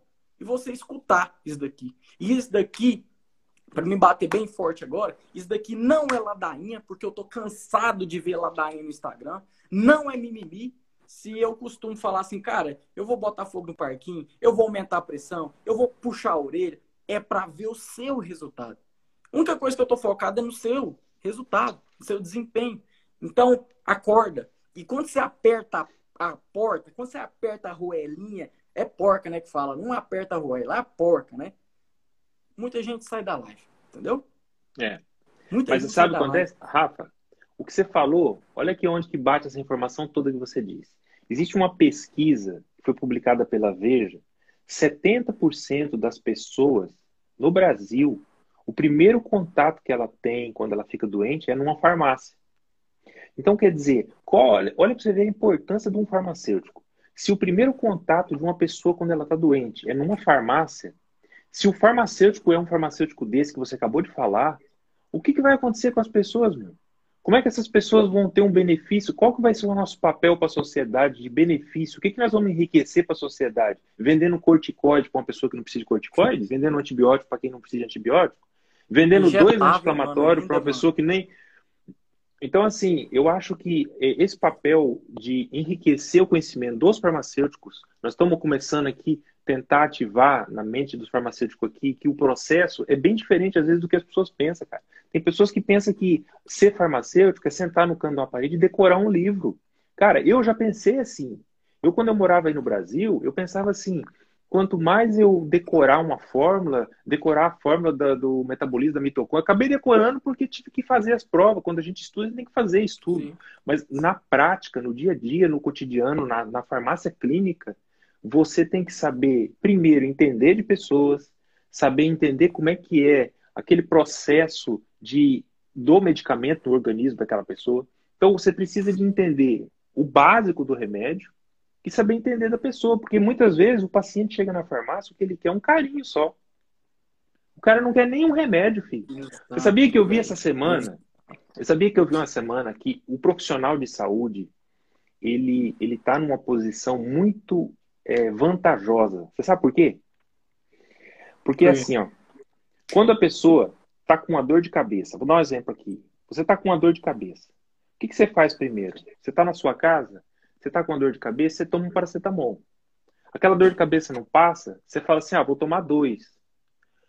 Aquela dor continua persistente e tal. Quando que você vai tomar atitude para você poder ir no hospital e procurar um médico? Quando você já não está mais aguentando. Quer dizer, existe uma. uma eu, eu, vi esses dias um profissional de saúde aqui da Inglaterra dando uma entrevista, e ele estava falando bem assim: é um médico aqui. Ele estava falando assim: ó, o cara, quando ele tem uma dor muito forte, ele só vai procurar um médico quando essa dor chega no limiar da dor.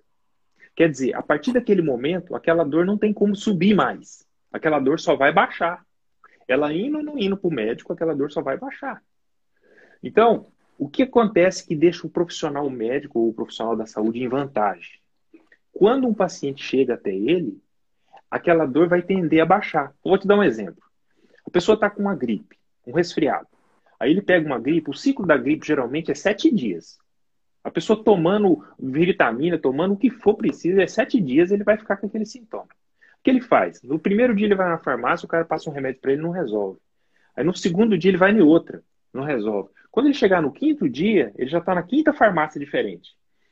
Já está perto de resolver. Não resolve. Aí ele fala, não, eu vou no médico porque ninguém resolveu meu problema. Só que quando ele foi no médico, ele já está no sétimo dia. O que, que vai acontecer? Aquela, aqueles sintomas já vão acabar naturalmente.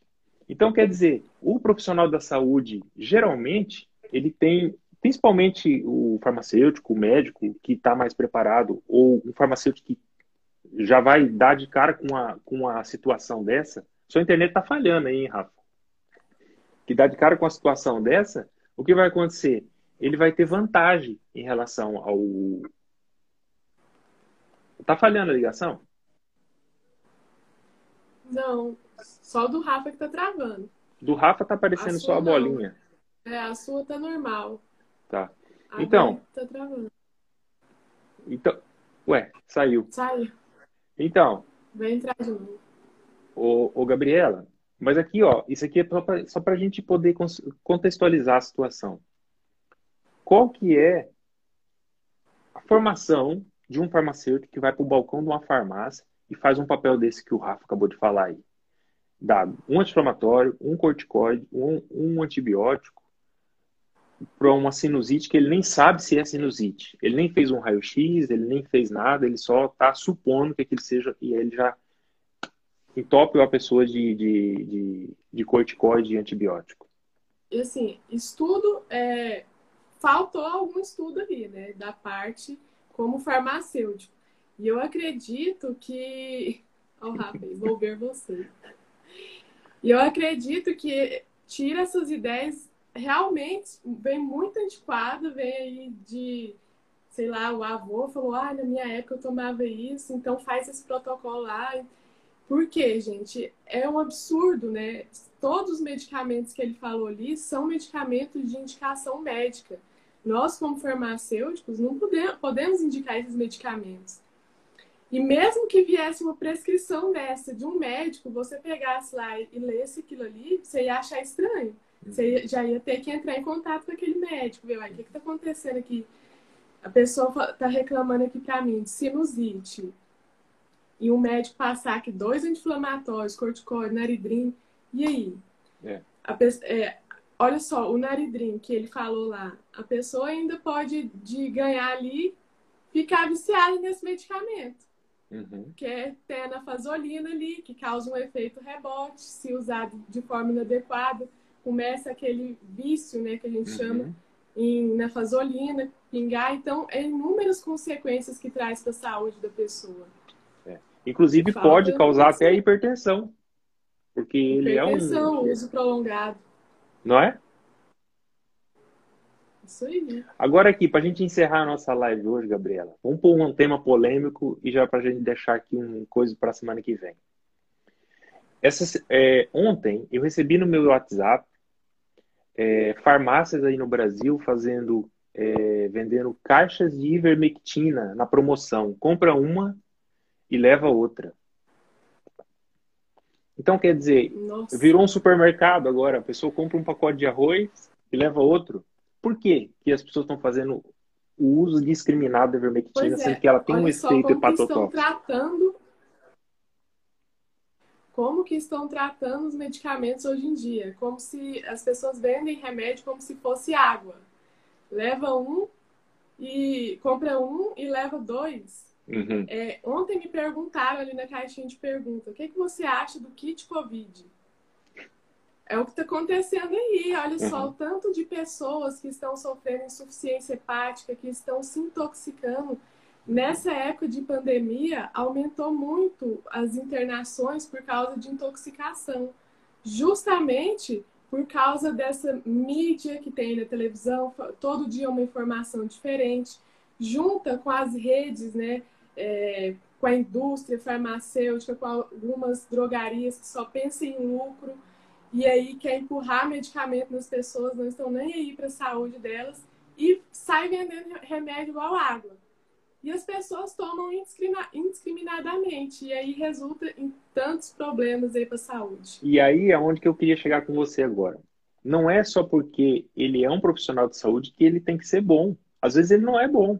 E não é porque ele é médico, ou É. enfermeiro, ou farmacêutico. Porque, por exemplo, eu vi muitos médicos dando entrevistas falando que a- o uso dela era benéfico. Então, quer dizer, onde que esse médico formou?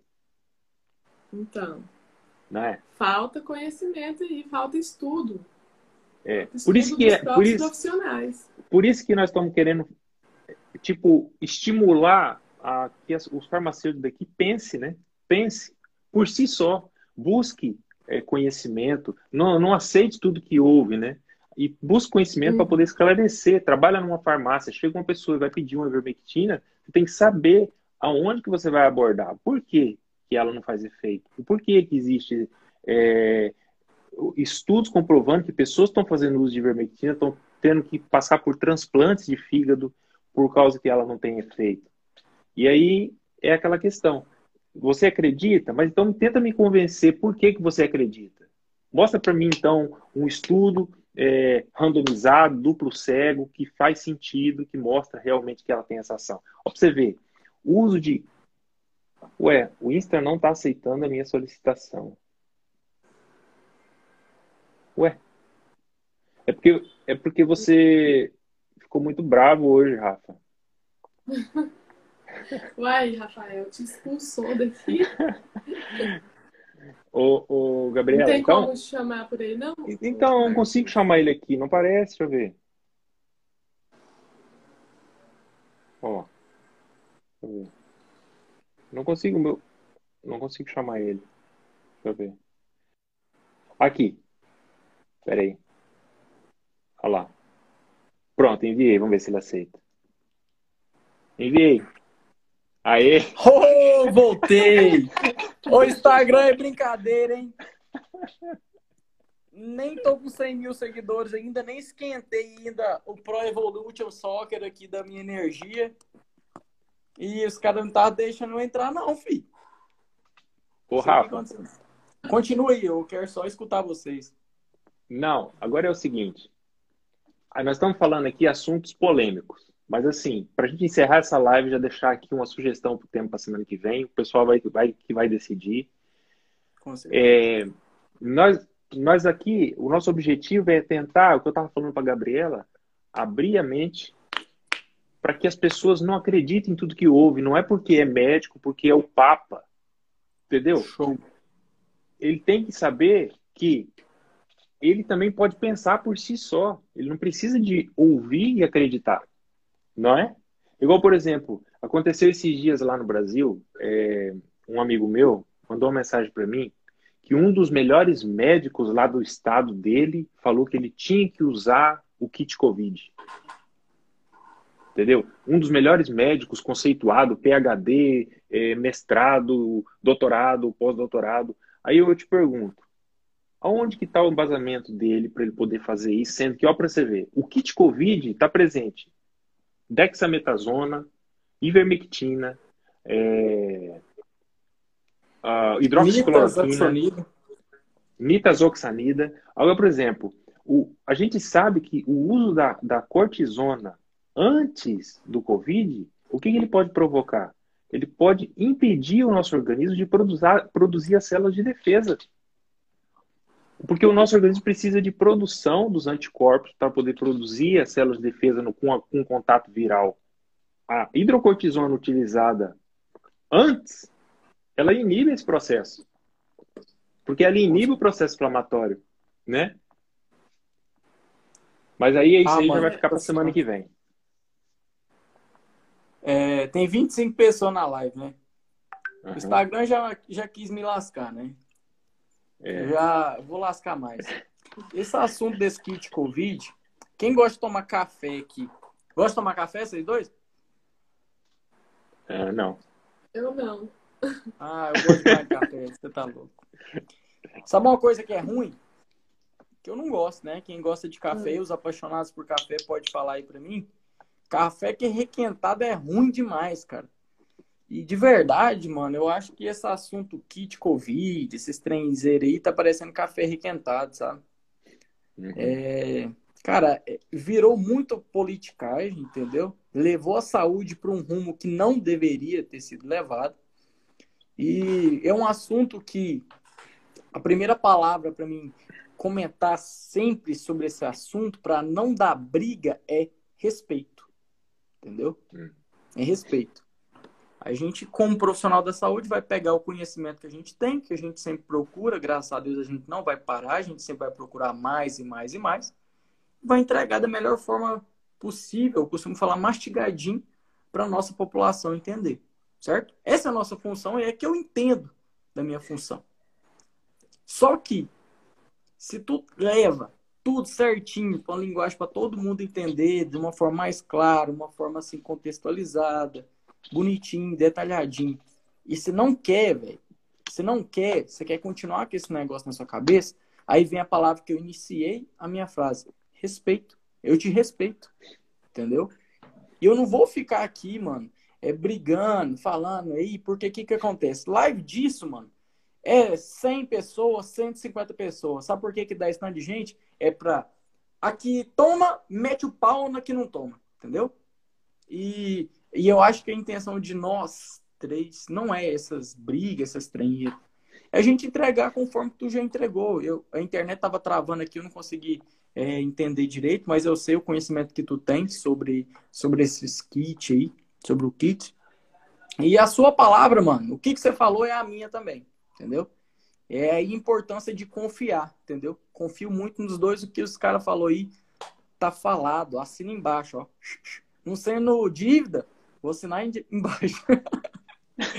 tá certo, mano. Eu não.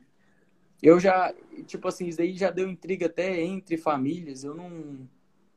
Eu acho que no momento que a gente tá hoje, aí volta lá a frase do Rafa falou há tempos atrás, horas antes de ser jogado para escanteio do Instagram é que, mano, é respeito, é empatia, é entender que esse momento é muito difícil. Eu, na minha vida, tenho 26 anos, nunca imaginei na minha vida passar um momento desse. Tô mais de um ano enjaulado. Você já viu um leão dentro de uma jaula quando ele quer sair? Eu tá que nem eu, já tô mordendo assim o ferro assim, eu vou sair de qualquer jeito. Mas eu posso sair? o que que eu posso fazer? O que eu posso fazer nesse momento é o que eu tô fazendo, entendeu? Deus é tão bom, cara, Deus é tão bom que fechou uma janela, abriu uma porta, mano. Eu nunca pensei em mexer com o Instagram, entendeu? E quantas pessoas eu já consegui ajudar por causa do Instagram, entendeu? O mesmo que de vez em quando me mete o bloco aí, porque eu falo rasgado mesmo. E sabe uma coisa massa? Quando eu falei assim, hoje eu vou meter o pau na indústria, né? O que, que aconteceu? Muita gente mandou mensagem para mim, Rafa, toma cuidado, você pode sofrer coisas e não sei o quê. Ô, galera, eu sou livre, entendeu? Eu sou imagem e semelhança do Criador, não tem vínculo com indústria. É, não, que, não, preciso nem falar quem que eu sou, mas já rejeitei proposta da maior indústria farmacêutica do Brasil, não quis trabalhar para eles. Faculdade também veio atrás, não quis. Então não tem nada que me segura. Eu não sou empregado, sou empregador. Quanto mais Farma 10 barra 10 tiver aqui no meu Insta, mais vai gerar resultado para o país. E é isso que eu tô. Isso é meu foco. Isso é onde que eu quero. Não pode, fica tranquilo. Aqui, se o Instagram bloquear o Instagram, nós cria o outro, nós mete o pau. A mensagem, a mensagem, quando ela começa a ser revelada, começa a abrir a boca, acabou, ninguém segura mais não. Entendeu? Pode ficar tranquilo. E o que eu tô trazendo é o que o Martins falou, certeza que ele falou. Ele falou o quê? Quando ele vai falar de alguma coisa, ele pega e mostra assim, ó. Aqui, ó. É nisso, nisso, nisso. Aconteceu isso, isso, isso. Tudo que eu falei aqui tem como eu provar. Entendeu? Então aí você dorme com a cabeceira, cabeceirinha no travesseiro, bonitinho, tranquilex. É a mesma coisa. Eu não sei se, o que vocês continuaram falando lá sobre o cara lá do tanto de medicamento lá, os farmas veem isso, não fazendo nada. É onde que, cara, na minha vida, graças a Deus, algo que eu sempre busco é conseguir ir lá pro travesseirinho e na Bíblia diz, né, que na manhã vai ser outro dia, zerou. Eu não vou ficar ali no travesseiro ali, carrimoendo. Nossa, eu indiquei cinco medicamentos, a pessoa pode morrer, pode dar um problema lá, uma interação, não sei o quê. Nunca vai acontecer isso comigo. Entendeu? Porque eu não estou no foco ali na minha venda. A venda é a consequência do que eu estou fazendo de bom para o meu próximo. Tô nem aí, mano. Entendeu? Tô nem aí. Ah, literalmente, eu não tô nem aí. O meu foco é o quê? A... Porque é muito doutrinado aquela outra visão errada. E eu vi uma guria, mano. Ah, eu não sei se vocês responderam. Eu gostei muito da pergunta dela, que ela é estudante, nem sei se ela tá aí. E ela perguntou. Eu vi aí, travou o trem tudo. Onde que ela perguntou? Qual que é o caminho? O que que eu começo a fazer? O que que eu começo a enxergar? Isso é lindo, velho. Deixa eu ver se tá aqui. Eu fico muito feliz. Eu fico muito feliz com isso, porque é algo que tá querendo sair do lugar. E é algo que fala assim, cara, a manada tá é, aqui. Colocou. Sabe aquele negócio de cavalo? Que só olha assim. Cara, nós fomos, nós somos doutrinados assim. E ela fala assim, não, vou tirar isso daqui, vou começar a enxergar outras coisas. E é isso que a gente tá aqui buscando. E eu não vou te enrolar mais, mano. Desculpa aí, internet. Mas, o, o, Rafa. Não é o problema. O Rafa, para contextualizar nesse, nesse assunto que você está falando aí, eu li, eu li na semana passada um livro que chama A Caverna. Cara, esse livro eu recomendo para todos os farmers que quer sair para outro patamar. É, A eu Caverna. Você já leu? Cara, esse livro, vou, te resu... vou, te... vou tentar resumir ele aqui em 30 segundos, em um minuto no máximo, porque é muito interessante essa história.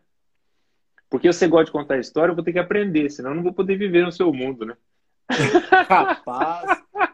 Ô, ô, Gabriela, ô. ô, Gabriela, vou contar isso daí, assunto em off, tem, dá 30 pessoas vai ficar sabendo.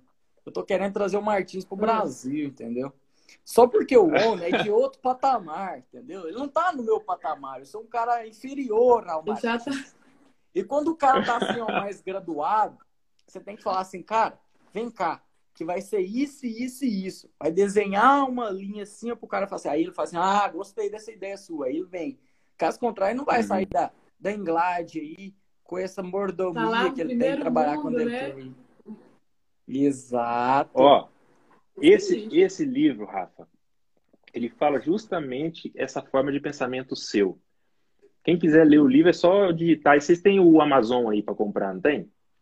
Tem. Graças tem. a Deus. Então, esse, então, esse livro tem na Amazon para vender, mas esse livro é muito top, cara. Ó, essa parte que ele fala da caverna, sabe que fala o seguinte: ele, ele coloca as pessoas numa caverna. Pra você ver como é que é o cenário do livro. Então, as pessoas estão numa caverna. Tudo com a mão algemada e olhando para frente.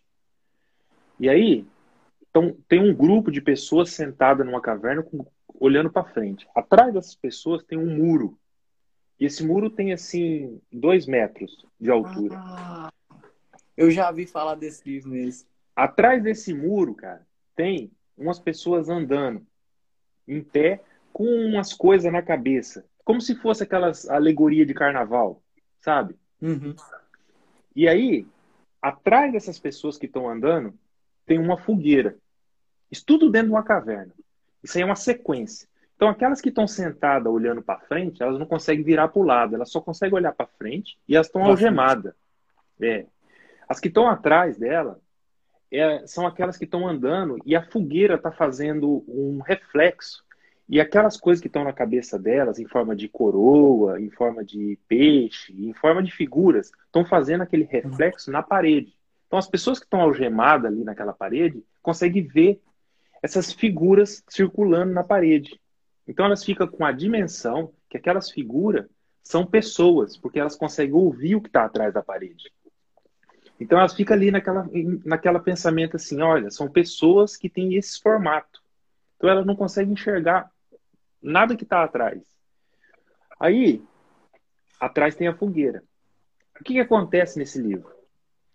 Quando a pessoa que está ali, algemada, consegue sair da caverna, e vai para fora da caverna, a única forma de sair da caverna é através do conhecimento, esse livro fala. E quando elas conseguem sair para fora dessa caverna, elas conseguem enxergar que a vida não se resume naquelas luzes que estão ali e naquelas vozes que elas estão ouvindo, mas a vida se resume muito mais do que apenas ali dentro daquela caverna. Quando ela sai para fora, tem um mundo lá fora. Tem árvore, tem animais, tem vegetação, tem plantas, tem tudo. O que acontece é que quando ela sai para fora da caverna e vê e deslumbra todo esse mundo que ela pode ver, ela acha aquilo fantástico. Daí ela volta para a caverna para tentar tirar os que estão algemados lá dentro. Só que os que estão algemados lá dentro não aceita sair de lá. Entendeu? Muito hum. top esse livro, cara. Muito top. Tu falou, então... eu fui lembrei. Eu vi um, um curso e ele citou esse, esse, esse livro. Literalmente é o momento que a gente tá passando, velho. É. é. Fez muito refletir. Então pronto. Momento Mano, de reflexão vou... da live. Eu vou deixar você dormir. É, eu quero agradecer vocês, todo mundo que está aqui até agora, vocês dois. Desculpa aí esse imprevisto, não sei o que aconteceu. Minha internet caiu, o Instagram não deixou eu entrar. Mas é assim. A próxima live será bem melhor. Sabe aquela frase que é. eu tenho, né? É 1% a cada dia. A gente tá aqui é. entregando um, uma pitadinha, uma pitadinha, uma pitadinha, uma pitadinha, para ir somando, e somando, e somando. e dá muitos e muitos números. A questão de números é de resultado, dessa busca constante de obter crescimento, reconhecimento. E eu encerro, eu encerro as minhas palavras, eu gostaria de ouvir vocês.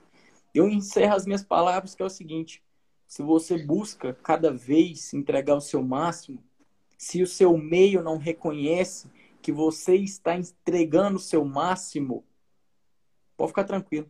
Sua hora vai chegar, uma hora você vai ser reconhecido, uma hora você vai dar o boom na sua carreira, literalmente. Então, assim, pode ficar tranquilo.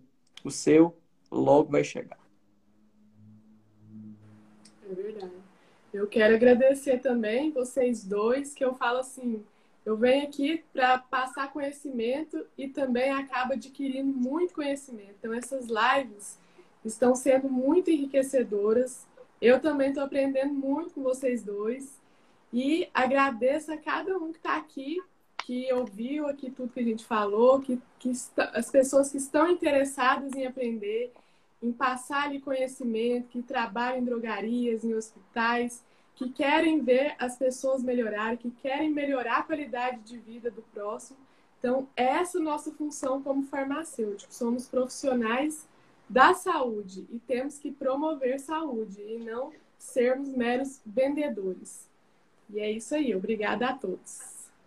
Exatamente. Eu também quero agradecer. O Rafael fica aí falando muito assim, enchendo a bola da gente, né, Gabriela? Mas é, é. a gente também, eu, eu ele... agradeço muito também. É, ele não fala dele, mas o, o Rafa, a gente aprende com você também, cara. Eu, eu aprendo muito, porque assim, eu, eu tô fora aí do Brasil, já vai fazer 10 anos. Mas com, com essas lives que a gente está fazendo junto e podendo ajudar da forma que a gente está podendo ajudar, isso aí vai, vai recordando um pouco de todo o processo que passou nessa fase de eu chegar a ser um farmacêutico que eu sou aqui hoje. Isso vai me recordando tudo que foi essencial para mim poder exercer a profissão farmacêutica com competência. Então eu vejo, e vai ser muito bom para a gente poder exemplificar tudo isso para as pessoas, cara, que existe coisas que eles às vezes estão preocupados e coisas que não faz sentido estar preocupado. Tem coisas mais importantes para se preocupar, né? Porque é o que você fala, é o lado humano. É o lado humano junto com o lado profissional. Então, quero também muito agradecer a vocês dois pelo tempo de vocês aí. Amanhã é feriado aqui. Só que do sábado eu vou fazer uma live com a Priscila, paramédica aqui. Nós vamos falar sobre Covid. Aí eu vou descer além. Aí, então, ó, todo mundo convidadíssimo. Falar é. com Martins amanhã. É. Vai fazer a terra tremer, né? Vai ser Vai sábado. Sábado tremer. à noite. Sábado? Desculpa. Sábado, então. Sábado, Mas porque ela, ela me mandou uma mensagem que ela quer que eu falo a visão farmacêutica sobre os tratamentos para o Covid. Então, eu vou falar os mecanismos de ação, como é que realmente funciona e tal. E aí vou. Tem alguém melhor para vou... falar isso que um farma, né, mano? Parabéns, então, cara. É então, é, você sabe o que eu acho que é bom, cara? Que é assim, ó, nós somos três farmacêuticos aqui. Ela é paramédica aqui. Ela tá num grupo, que nós somos um grupo de 20 pessoas no WhatsApp. Nesse grupo de WhatsApp são 20 médicos. Eu sou o único farmacêutico, cara. Mas isso acontece por quê? Porque eu acho que farmacêutico tem que se pôr respeito. Só que ele só vai pôr respeito o dia que ele se conscientizar que ele tem capacidade. Isso. Enquanto o farmacêutico achar que ele é um ser inferior, ele nunca vai conseguir.